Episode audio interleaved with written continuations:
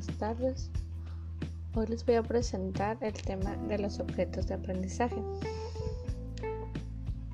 Esto se refiere a toda aquella información digital donde se reflejan los datos generales, objetivos de aprendizaje, a quien va dirigido, así como el contenido propiamente dicho. Para que un contenido pueda clasificarse como un objeto de aprendizaje, debe ser reutilizable y, y disponer de metadatos. Algunos ejemplos de estos objetos pueden ser las fotos, los apuntes, las lecturas, los foros, multimedia, entre otras. Los objetos de aprendizaje se utilizan como paquetes cerrados e integradores de elementos de los procesos de aprendizaje en línea. Además, se utilizan como recursos de aprendizaje para los cursos en línea y como material de apoyo para los alumnos. Algunas de, sus características son las siguientes.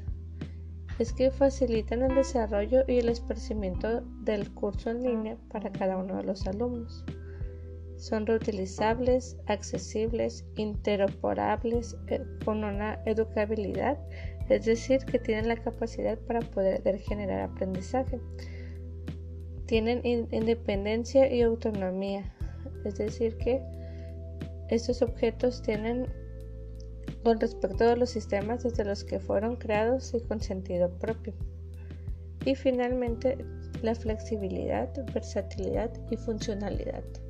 Es decir, que tienen la capacidad para poder combinarse con diversas propuestas de áreas del saber diferente.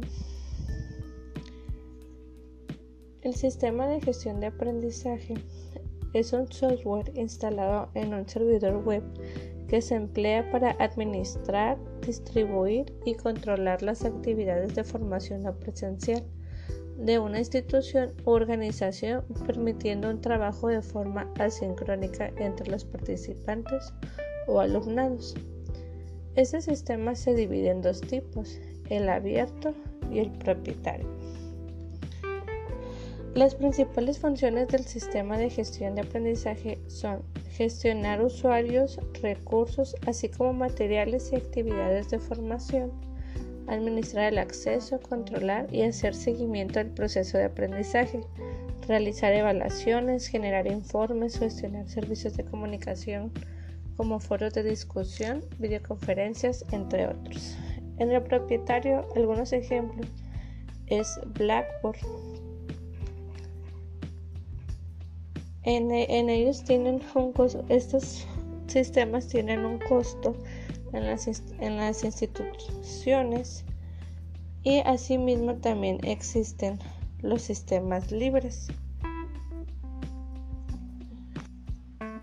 Estos sistemas son libres, nunca se pagan, es decir, son, de, son gratis.